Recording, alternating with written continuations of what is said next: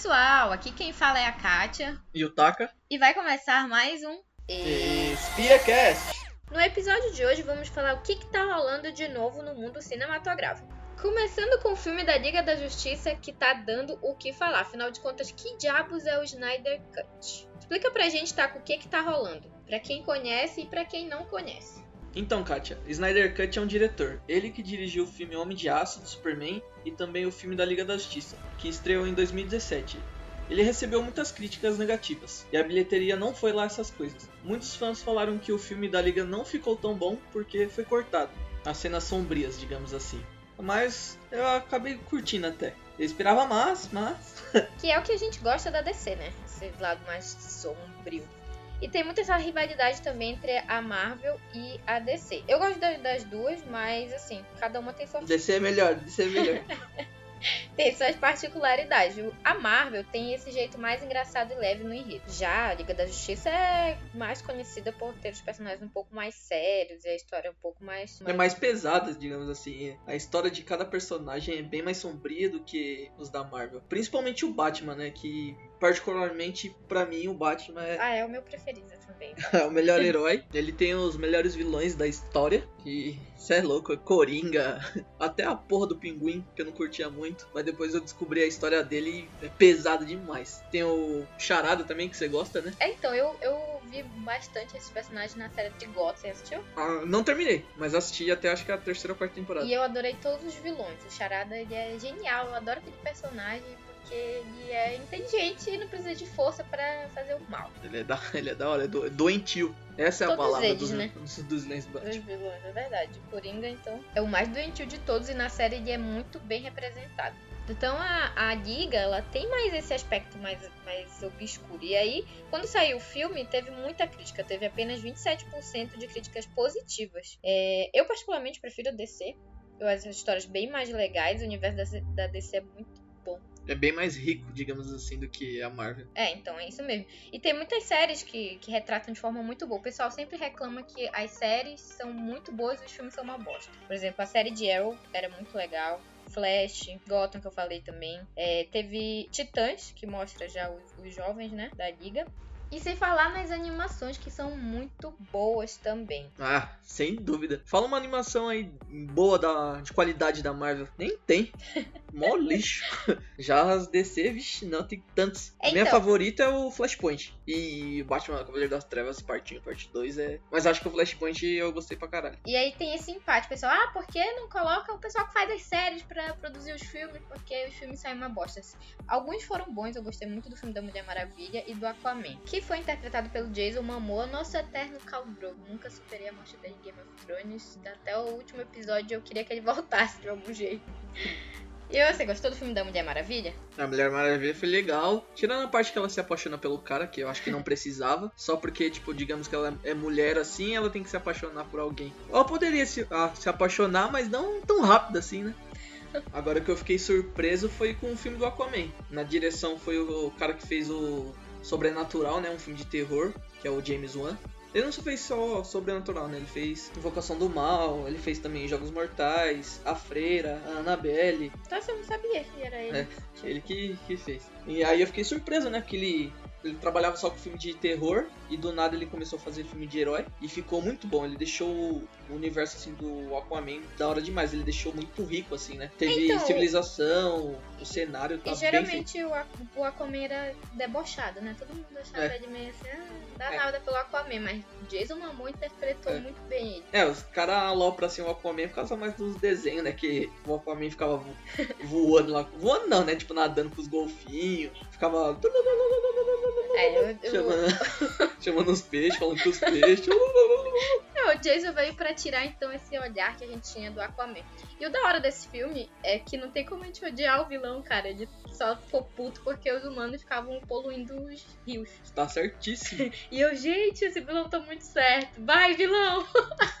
E você sabia que esse vilão é o cara que fez também o Invocação do Mal, né? Ele é o, o casal lá. Ai, não sei, minha memória é péssima, não lembro agora. Eu esqueci o nome desse ator. Mas eu sei quem ele é. Agora também um. Falando da, da DC, um filme que eu gostei demais e todo mundo reclamou. Foi o Homem de Aço. O povo ficou bravo só porque ele ficava destruindo a cidade. E. Aí eu tenho tanta agonia, eu não sei, cara. Quando eu tô assistindo o filme, eu que quando todo mundo começa a destruir tudo, eu fico, meu Deus. É verdade, você fica Vai ser agoniado. muito caro pra ajeitar essa cidade fictícia. Ah, mas Power Ranger já era assim. Você ficava agoniado eu também. Ah, mas eu era criança, eu não pensava na estrutura da cidade. Mas enfim, aí o povo ficou bravo por causa dessa situação, né? Que ele não conseguia salvar os outros, saía lutando contra o Zod, General Zod. Tem uma cena que eles estão batalhando lá que o. Batalhando não, né? O Zod pega a mãe do, do Superman, né? E do nada o Superman vem rasgando assim a cidade e bate no, no Zod. Aí ele pega e. Aí ele vem voando. Aí falou pro Zod. Você acha que pode ameaçar a minha mãe? Essa cena é muito boa, velho A pessoa se E- e sai esmurrando o Zod e batendo, aí bate no posto de gasolina e explode, vai BUM! Nossa, é muito foda essa parte. Aí o povo ficou bravo por causa disso aí. Que, tipo, Oxe, vai- o cara veio pra, pra ajudar, salvar a humanidade, lutar contra Ah, o vilão, mas ele- destrói tudo. Mas é o Superman, se ele usar o 100% da força dele, a, a Terra... Eu não gosto muito do Superman, assim, eh, da DC é o herói que eu menos gosto, eu acho ele antipático e prepotente, eu não Ah, gosto. não, eu ele- tenho essa visão dele, eu não sei porque eu não gosto dele.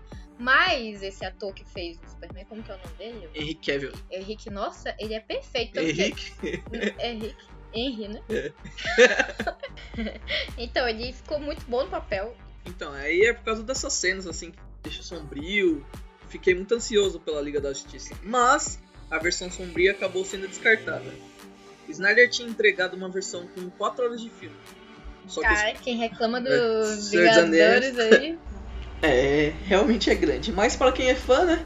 Isso aí não é nada. Então, só que os produtores queriam duas horas. E a versão final acabou ficando com 2 horas e 20.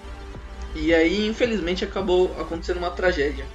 A filha do Zack Snyder morreu. E ele acabou se afastando por isso. A direção ficou com o diretor dos primeiros Vingadores, o Josh. Josh. Josh. Josh Window. Puta que fim, né, meu filho? E aí, meu amigo, cagou tudo. Porque ele colocou as características que deram certo nos filmes da Marvel. E pra DC ficou horrível. É que o que a gente Sem falou. time, né? A DC tem um estilo e a Marvel tem outro. E não combina colocar o mesmo É. estilo da Marvel na DC, os fãs ficaram putos. Então, não, não deu muito certo isso aí, não. Cara, se tem uma coisa que me deixa puto com os filmes da Marvel é, é porque tem piadinha em tudo. O tempo todo, em todos os filmes, ficou assim agora. Parece que eu tô assistindo Friends, sabe? Toda fala. É, então tem que ter alguma piadinha. É. Claro que tem personagens que são característicos disso. Tipo, Homem-Aranha. o Homem de Ferro. Mas aí colocam em todos, o tempo todo. Ah, não, não ficou legal. É igual eu falo com meus amigos, a famosa piadinha da Marvel. Todo filme tem. Não sei o que, não sei o que, a piadinha e todo mundo ri no cinema. E eu lá, putaço. Fudido da vida. Então, depois desse lançamento aí, meio que ruim da Liga da Justiça, os fãs começaram a pedir o filme na íntegra, né? A versão Snyder Cut. Foi isso que deu a origem desse famoso. Hashtag, É. digamos assim. É como diz a minha avó, quem não chora não mama, né? É, beleza.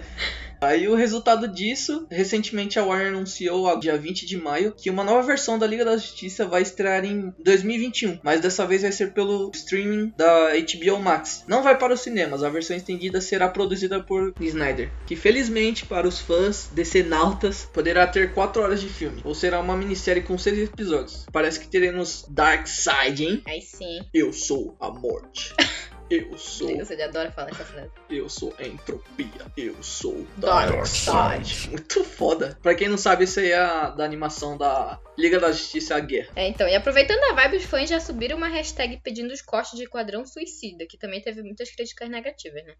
A, a TT respondeu dizendo que tudo é possível. David Ayer, que foi o diretor do Esquadrão Suicida, que nem é besta, já soltou um, entre aspas, no aguardo. Ah, ah não. Esquadrão Suicida, eu acho que nem a versão sem corte vai, vai Vai salvar aquele, aquele Coringa lá. Fizeram uma polêmica do, do Jared do Leto. Jared. Então, é, o que eu posso dizer desse filme é que a trilha sonora é do caralho e eu ouço até hoje. Ah, a trilha sonora é boa, do Twenty One Pilots e tem mais um outro que eu não tô lembrando agora.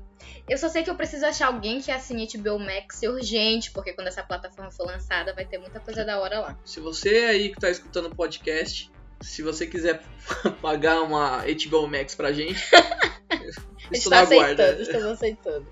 Outro filme que promete é o Avatar 2, que foi campeão de bilheterias por muitos anos e foi batido recentemente pelos Vingadores Ultimato. As gravações do filme retornaram essa semana na Nova Zelândia. Pra quem não sabe, o Senhor dos Anéis foi gravado lá, mas não tem nada a ver com o assunto.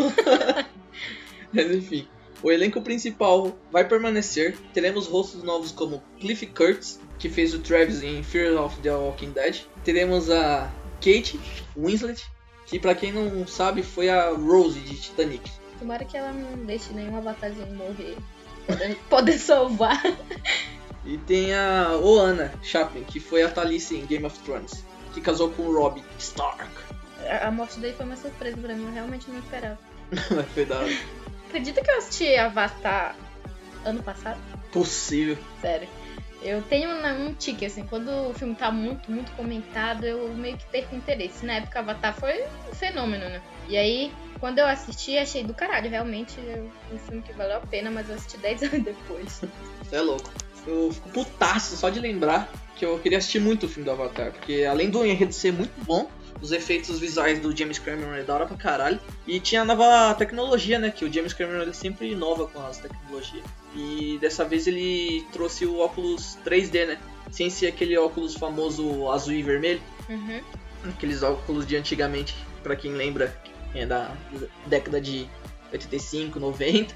Oxi. Lembra desse óculos aí, azul e vermelho. Aí ele lançou uma tecnologia que tem o óculos. Hoje ele é tudo preto e tem a, a dimensão, né, 3D. Tem a profundidade assim. Ele tá prometendo no Avatar 2 que vai ter a nova tecnologia, o 3D sem o óculos. Essa eu tô querendo ver. Tá, é, é muito bom pra mim, porque eu uso óculos, então é uma merda colocar um óculos em cima do outro. Ah, eu coloco, eu acostumei, né? Pra mim é Eu não suave. acostumei porra nenhuma, então já é mais um motivo pra eu assistir Avatar 2 no cinema. Dessa vez não vou esperar 10 anos pra assistir.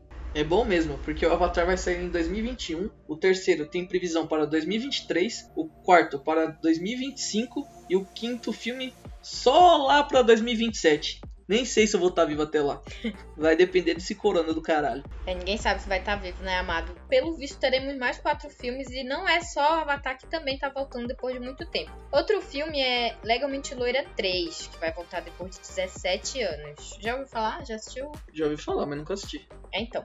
Só que dessa vez vai ser escrito por Daniel Joshua, que é o produtor de Brooklyn Nine-Nine. Eu adoro essa série. Eu comecei a assistir por causa do Terry Crews, que fez o Julius em Todo Mundo Odeia o Chris. Eu não comprar nada, o desconto é bem maior. E eu adoro, então eu, espero, eu acho que o filme vai ser muito bom. Além dele, vamos ter também a Mindy Kaling, que além de atriz, é roteirista. Ela fez a série The Office, ela produziu alguns episódios e fez a personagem Kelly também na série.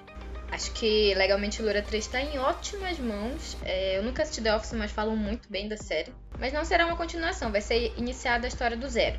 A atriz que fez os dois primeiros filmes também estará no terceiro. Esse é um remake ou um reboot?